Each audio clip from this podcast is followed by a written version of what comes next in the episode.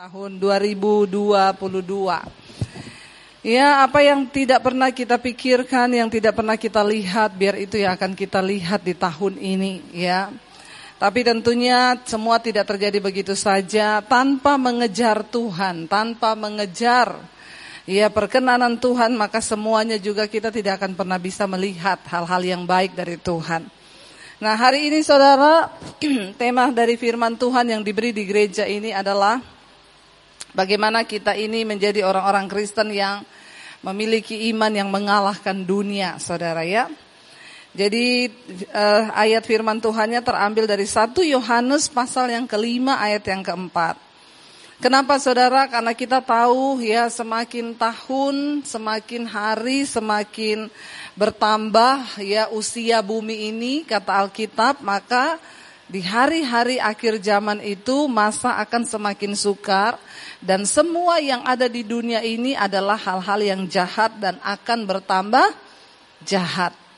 Ya, dan itu akan terjadi. Makanya kita nggak bisa mengubah dunia ini menjadi semakin baik karena Alkitab berkata memang akan semakin jahat. Tetapi yang harus kita rubah adalah iman kita. Bagaimana kita memiliki iman yang dapat mengalahkan dunia.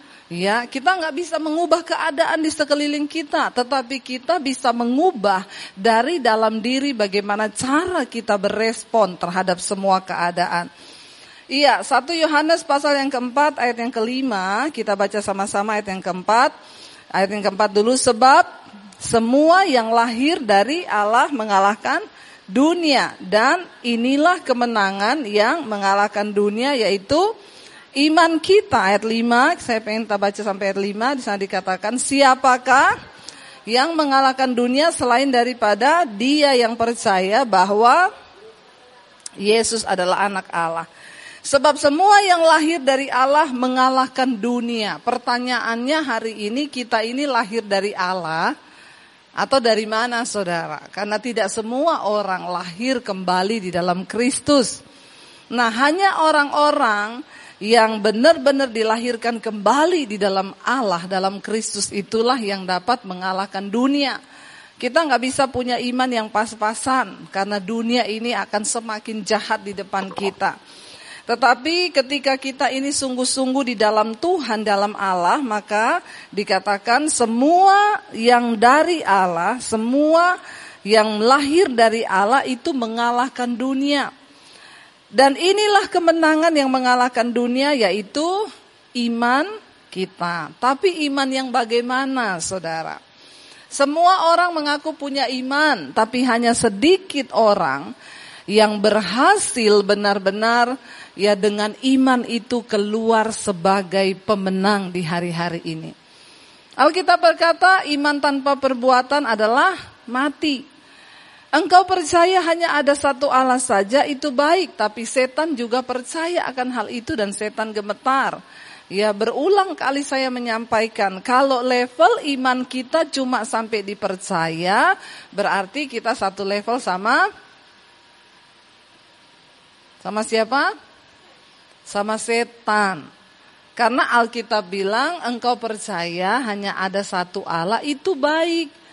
Dan setan juga percaya akan hal itu. Ya, jadi kalau kita cuma sampai dipercaya aja kepada Tuhan, iman kita iman percaya toh, maka kita sama setan satu level imannya.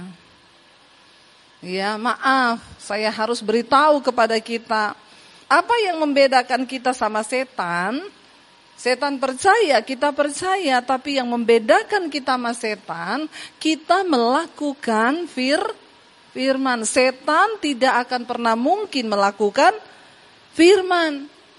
Jadi kalau saudara ingin level imannya lebih tinggi dari setan, maka tidak ada pilihan lain. Jangan cuma percaya kepada Tuhan, tapi jadilah pelaku-pelaku fir, firman Tuhan. Supaya nggak satu level sama setan. Jadi orang Kristen hari-hari ini tidak mudah lagi dirasuki setan. Kenapa banyak orang dirasuk setan? Karena satu level sama Siapa yang mau tahun ini imannya lebih tinggi dari setan, ya? Jangan sampai menyepelekan setan. Kenapa? Setan itu juga punya kuasa loh. Karena memang pada awalnya setan itu adalah malaikat yang kemudian dibuang karena memberontak. Jadi dia punya dari sana itu kuasa. Tapi karena dia gelap, ya jadinya kuasanya gelap. Nah kalau kita cuma percaya sama Tuhan, nggak melakukan firman, maka kita tanpa kuasa. Bagaimana iman kita menjadi iman yang berkuasa mengalahkan dunia ini? Ya kita harus jadi pelaku firman. Supaya kita bisa menantang setan bahkan mengalahkan setan kata firman Tuhan. Karena firman Tuhan itu memiliki kuasa yang luar biasa.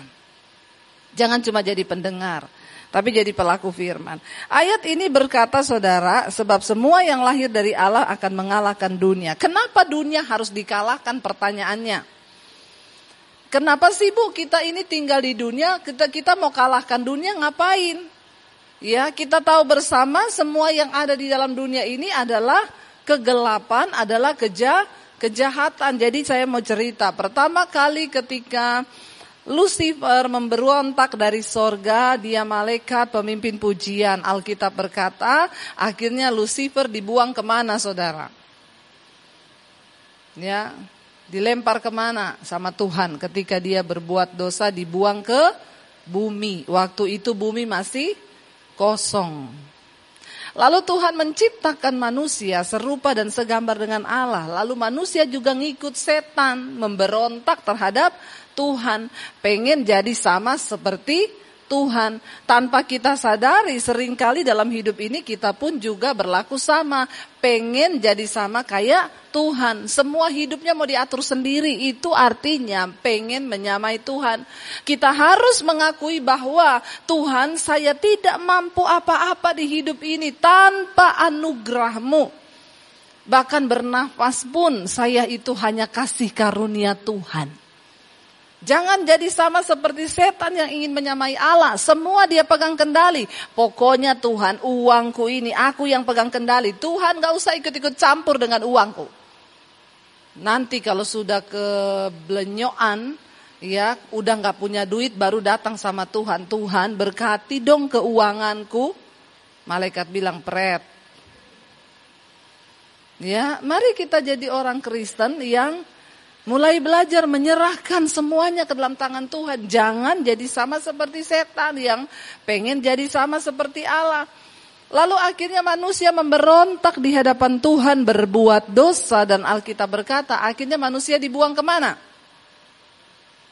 Dari Taman Eden manusia dibuang ke bumi. Jadi kita sama setan itu di dunia ini satu nusa kambangan. Supaya saudara tahu kenapa kita harus bisa mengalahkan dunia ini. Karena sesungguhnya tempat kita bukan di dunia ini. Ya, tempat kita itu harusnya berada dekat dengan Tuhan di Taman Eden. Akibat pemberontakan manusia, akhirnya dia dibuang. Setan duluan dibuang ke sini, lalu manusia men menyusul. Jadi yang lebih pintar siapa di dunia ini? Setan dan Yesus berkata, dunia dan segala isinya itu telah diserahkan kepada dalam tangan si jahat. Kenapa kita harus mengalahkan dunia? Pertanyaannya ayat ini berkata, semua yang lahir dari Allah mengalahkan dunia. Dan inilah kemenangan yang mengalahkan dunia, yaitu iman kita. Kenapa sih bu dunia itu harus dikalahkan? Karena semua yang ada di dalam dunia ini jahat jahat. Coba kita lihat 1 Yohanes pasal yang kedua ayat yang ke-15. 1 Yohanes 2 ayat yang ke-15. Baca sama-sama 1 2 3 Saudara. Janganlah kamu mengasihi dunia dan apa yang ada di dalamnya. Jikalau orang mengasihi dunia, maka kasih akan Bapa tidak ada di dalam orang itu. Ngeri nggak saudara? Kita harus tahu dulu ya, kenapa kita harus kalahkan dunia? Karena Alkitab berkata kalau kamu tidak mengalahkan dunia, kamu mengasihi dunia, maka sudah pasti kasih akan Bapa tidak ada di dalam diri kita. Dunia selalu bertentangan dengan Tuhan Kenapa kita harus mengalahkan dunia ini? Janganlah kamu mengasihi dunia dan apa yang ada di dalamnya. Karena dunia ini jahat dan di dalamnya itu semua adalah yang jahat. Ya, maka dari itu dikatakan jikalau orang mengasihi dunia, maka kasih akan Bapa tidak ada di dalam orang itu. Ngeri saudara, orang yang mengasihi dunia tidak mungkin berkenan kepada Tuhan. Lalu apa sih Bu? Kenapa sih dunia dikatakan jahat? Yuk kita sambung ayat yang berikutnya, ayat yang ke-16 ya. Ayat yang ke-16 baca sama-sama 1 2 3. Sebab semua yang ada di dalam dunia yaitu keinginan daging dan keinginan mata serta keangkuhan hidup bukanlah berasal dari Bapa melainkan dari karena ternyata yang ada di dunia ini semua hal-hal yang bukan berasal dari Bapak. Karena dunia ini pembuangan. Ya, Nusa Kambangan tadi, setan dibuang di Nusa Kambangannya di dunia sini, kita juga dibuang di sini. Jadi kita hidup satu Nusa Kambangan sama setan. Makanya supaya kita tidak terseret oleh pekerjaan setan di dunia ini tidak ada pilihan lain. Iman kita harus kuat dan hi, hidup. Ya, kalau enggak terseret semua saudara.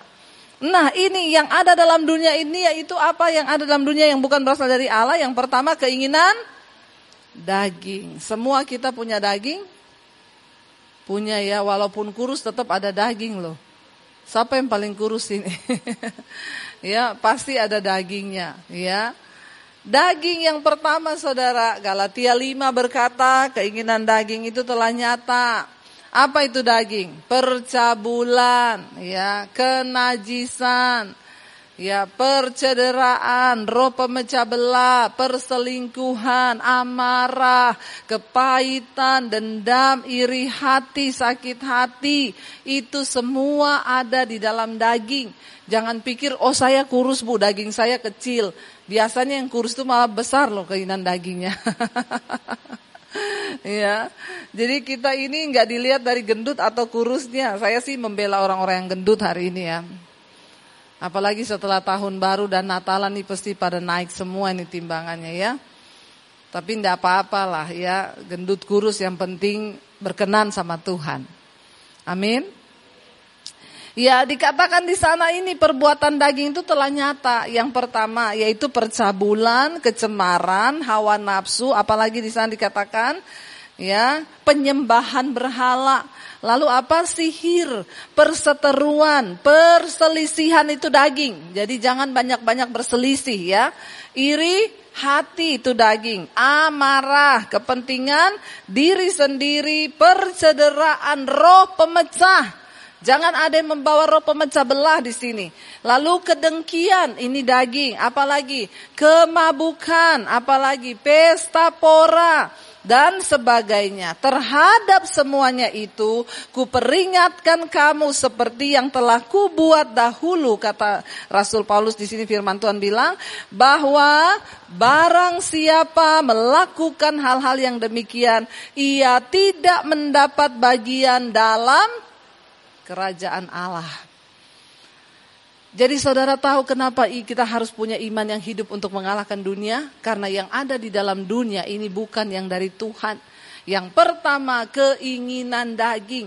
Ini daging loh, kita udah baca tadi tuh, ini bukan setan.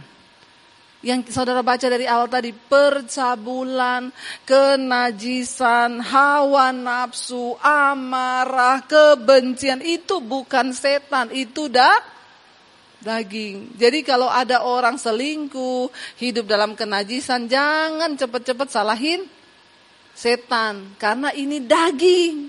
Dan ini yang ada di dalam dunia. Ya, makanya kita harus punya iman yang kuat untuk mengalahkan ini. Lalu yang kedua, kita balik ke 1 Yohanes 2 tadi ayat yang ke-16.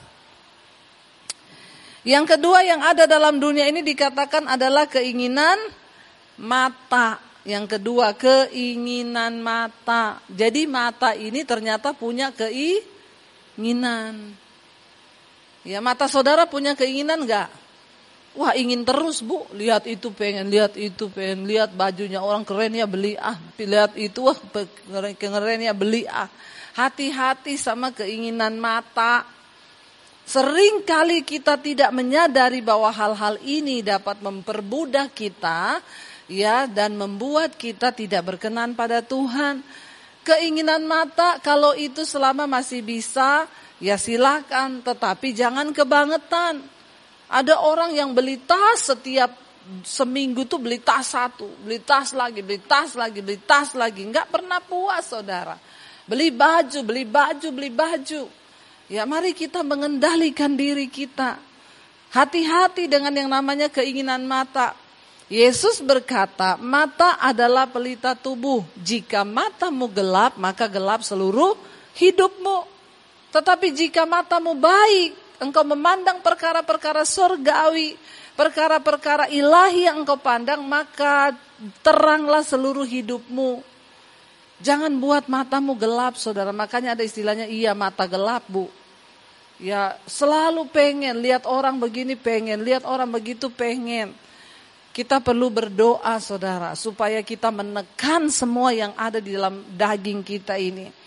Ya, ini ya Lukas 11 ya dikatakan matamu adalah pelita tubuhmu. Jika matamu baik, teranglah seluruh tubuhmu. Tetapi jika matamu jahat, maka gelaplah seluruh tubuhmu. Ya, bicara tentang gelap tubuh di sini bukan kulit hitam atau kulit putih.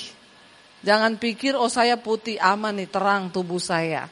Ya, ini di mata di pandangannya Tuhan. Kalau kita matanya gelap, matanya jahat, memandang dunia ini tidak sesuai cara pandang Tuhan, maka semuanya itu juga akan menjadi gelap. Kenapa ada orang rela jadi simpenan? Ya, jadi pelakor. Kenapa ada orang-orang rela melakukan kejahatan demi dapatkan uang dan lain sebagainya? Karena matanya gelap. Dia berpikir bahwa ketika dia memiliki sesuatu di dunia ini, wah orang akan berkata, wow dia hebat. Dia lupa saudara bahwa ya, kenapa banyak orang Kristen masuk dalam masalah keuangan, terlilit utang kanan kiri, karena tidak bisa jaga mata. Di tahun yang baru ini mari kita ngurang-ngurangi beban hidup. Ya, ingat bagaimana caranya, nggak usah kebanyakan gaya, amin. Karena hukum fisika berkata tekanan itu berbanding lurus dengan gaya. Berarti semakin banyak gayamu, semakin banyak tekanan hidupmu. Jadi bagaimana mengurangi tekanan? Kurangi ga. Bilang kanan kirimu kurangi gaya. Jangan terlalu bergaya. Biar tidak banyak tekanan gitu ya. Kenapa? Karena orang nggak bisa menguasai pandangan matanya, ya sehingga dia mengikuti apa yang matanya pengen dan terjebak di dalam kita berdoa, saudara. Saya beriman tahun ini menjadi tahun kemenangan bagi kita. Kita menang atas dosa itu duluan nomor satu. Karena kita tidak mungkin diberkati kalau masih hidup di dalam dosa. Nomor satu bertobat, menang atas dosa. Perkatakan Tuhan tahun ini saya mau menang terhadap dosa saya.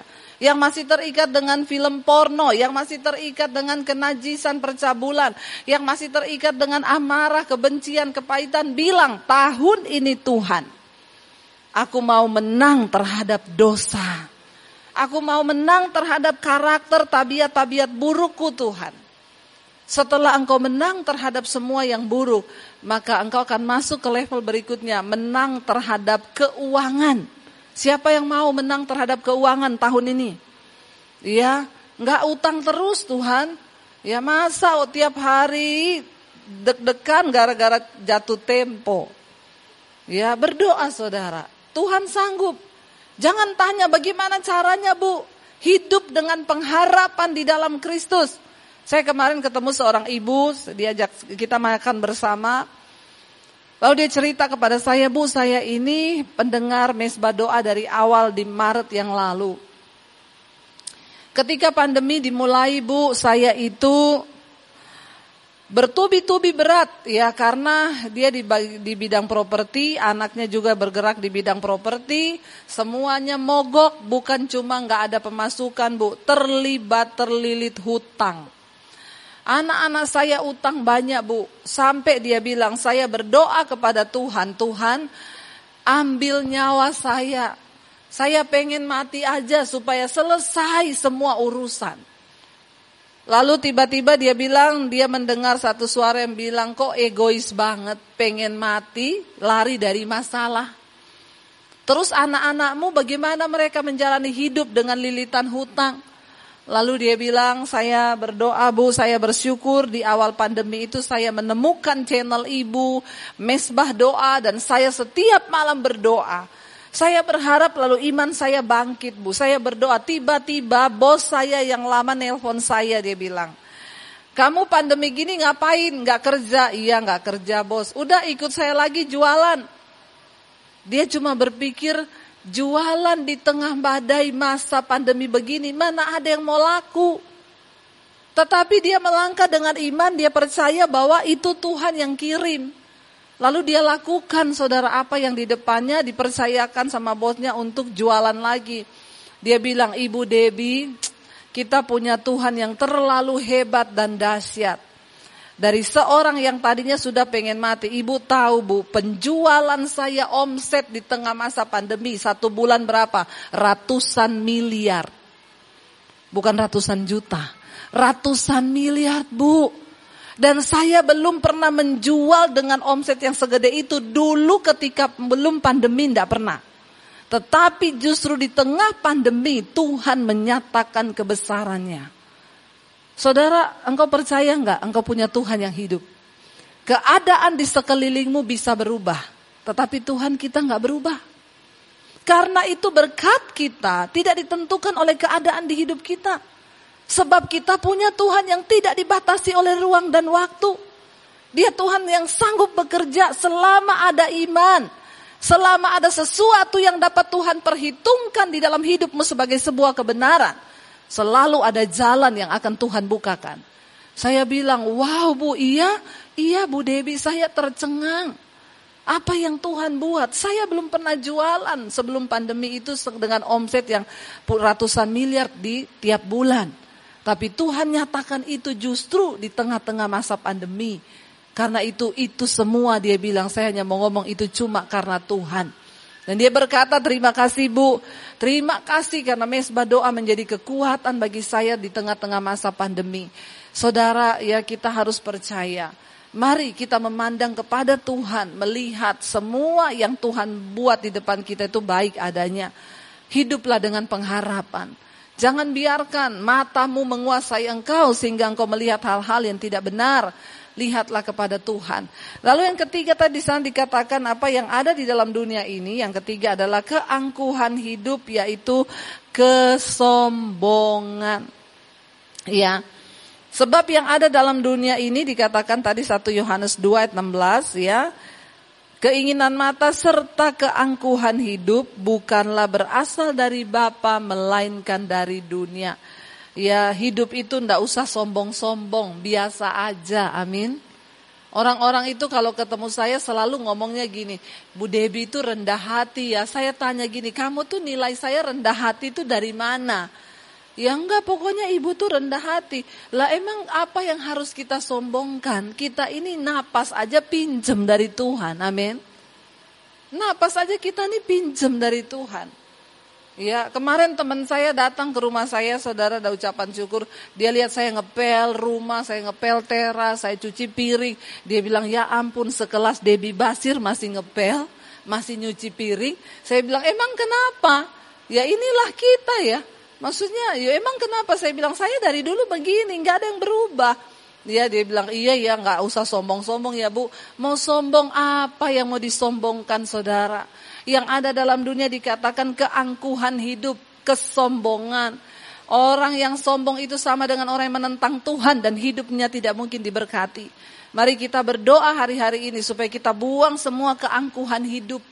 Ya angkuh, ya kaya sombong biasa, miskin sombong juga bah, banyak. Jadi nggak kaya nggak miskin semua orang punya bakat sombong. Tapi Alkitab berkata Tuhan menentang orang yang sombong, tetapi dia meninggikan orang yang rendah hati. Mari kita minta pada Tuhan, tahun ini kita jalani dengan rendah hati supaya apa Saudara? Ya, supaya kita bisa mengalahkan dunia ini. Jangan sampai kita terbawa dengan apa yang ada di dunia ini. Dan ayat 17 berkata di sini, ya kita lihat ayat 17, kenapa kita harus mengalahkan dunia? Ayat 17 berkata dan dunia ini sedang lenyap dengan keinginannya. Tetapi orang yang melakukan kehendak Allah tetap hidup selama-lamanya. Kenapa kita harus kalahkan dunia? Karena semua yang dunia tidak berasal dari Allah. Dan dunia ini sedang lenyap. Jadi kalau kita ikut-ikutan mencintai dunia, maka nasib kita juga sedang lenyap. Tetapi orang yang melakukan kehendak Allah itu akan tetap hidup sampai selama-lamanya di dalam kekekalan. Mari kita mau terus berkata terima kasih Tuhan. Kami hanya mau mencari kehendakmu, memandang wajahmu tahun-tahun ini. Saya undang para imam musik maju ke depan. Ya agar kami semakin berkenan di hadapan Tuhan. Kami mau Tuhan untuk sungguh-sungguh menjadi pelaku-pelaku firman-Mu. Kami mau Tuhan untuk sungguh-sungguh mengejar perkenanan Tuhan agar hidup kami semakin hari semakin berkenan di hadapan Tuhan. Mari kita bangkit berdiri bersama saudara. Sekali lagi kita naikkan pujian tadi memandang wajahmu Tuhan. Mengikuti segala kebaikan. Memandang wajahmu. Mengikuti kebaikanmu. Mengejar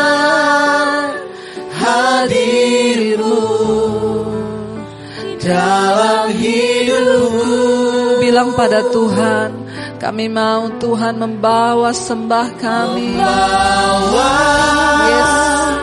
sembahku menyatakan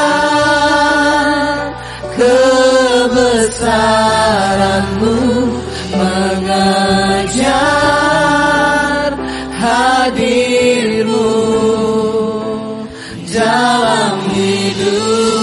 Lebih lagi biar jemaat katakan di hadapan Tuhan memandang, memandang. Kan ini kerinduan kami Tuhan. Biar tahun ini kami terus mencari wajahmu Tuhan. Mengikuti kebaikan demi kebaikan Tuhan di dalam hidup kami. Ajak kami mengejar hadirmu Tuhan di dalam hidup kami. Yes Lord Jesus. Kami bawa sembah kami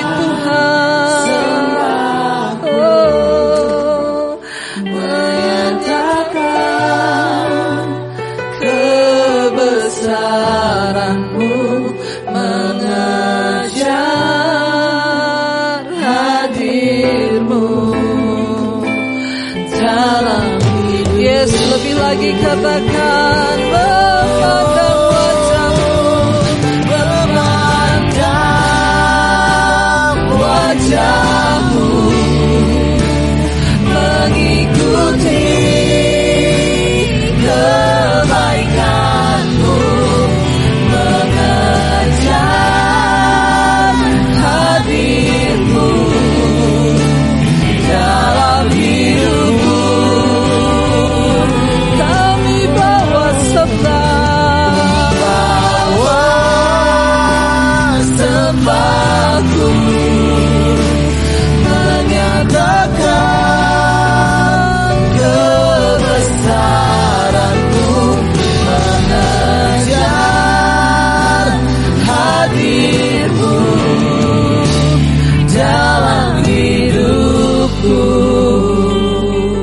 kerinduan kami Bapa biar tahun ini iman kami semakin kuat di dalam Engkau sehingga kami punya iman yang mengalahkan dunia ini.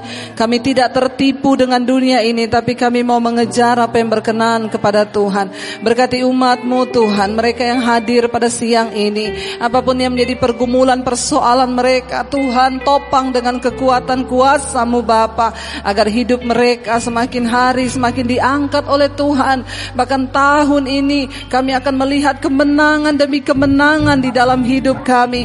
Kami menang terhadap segala dosa kami, kami menang terhadap keuangan kami, kami menang terhadap penderitaan, kami menang terhadap sakit penyakit karena Tuhan yang menyertai kami. Terima kasih Bapa, kami mengucap syukur buat hari ini. Segala pujian, hormat, kemuliaan hanya bagi Tuhan. Berkati semua yang mengambil bagian dalam pelayanan, tidak ada satupun yang kehilangan upah, bahkan umatmu Tuhan.